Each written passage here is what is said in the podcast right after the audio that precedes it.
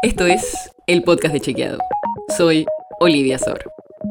Ayer fue primero de marzo y el presidente dio su discurso de apertura de sesiones ordinarias en el Congreso. Ahí habló de logros de su gobierno, habló sobre la Corte Suprema y también hizo un repaso de su gestión hasta acá, donde dio varios datos. Así que lo estuvimos chequeando en vivo. Y hoy te traemos algunos de los chequeos que hicimos. Escucha la primera frase.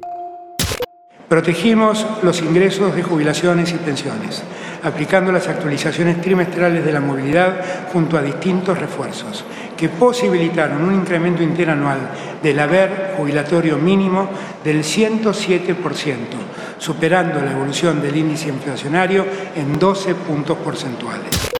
Bueno, esto es falso.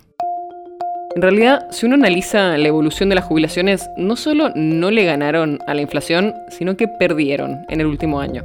El dato exacto de cuánto perdieron depende de si se consideran los bonos que se dieron esos años, pero la caída fue alrededor del 12% en el poder de compra de los jubilados, o sea, lo que pueden comprar con la jubilación mínima. Otra de las frases que dijo Alberto Fernández fue esta. También logramos un descenso en la tasa de fecundidad adolescente de 1,7 puntos porcentuales. La tasa de fecundidad adolescente pasó de más de 15 por mil mujeres de 10 a 19 años en 2020 a menos de 14 en 2021. Eso quiere decir que en 2020 más de 15 chicas cada mil tuvo un hijo, mientras que el año siguiente, en 2021, bajó a menos de 14. Así que esta frase es verdadera. Y el informe del Ministerio de Salud dice que el papel de las políticas de prevención de embarazos adolescentes no deseados y el acceso a anticonceptivos gratuitos tuvieron un rol importante. Y lo que dicen los especialistas es que esta baja es por varios factores y las políticas que se vienen implementando en los últimos 15 años en el tema. Y vamos con la última frase que te traemos hoy, que es sobre economía. Escucha lo que dijo Fernández. Serán tres años consecutivos de crecimiento de nuestro PBI algo que no sucedía desde el año 2008. Y esto es apresurado, una calificación que no usamos tanto en chequeado. Usamos esta calificación cuando puede ser que el dato termine siendo real y verdadero, pero hoy no lo sabemos, no lo podemos saber. Básicamente porque es verdad que la economía creció en 2021 y creció en 2022, pero no sabemos todavía qué va a pasar en 2023.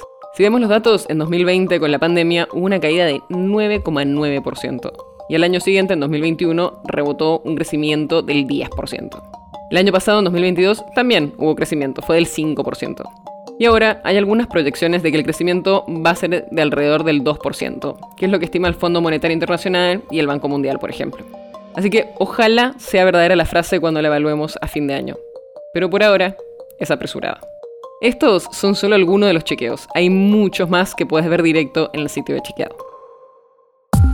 Si quieres saber más sobre esto y otros temas, entra a chequeado.com o seguinos en las redes.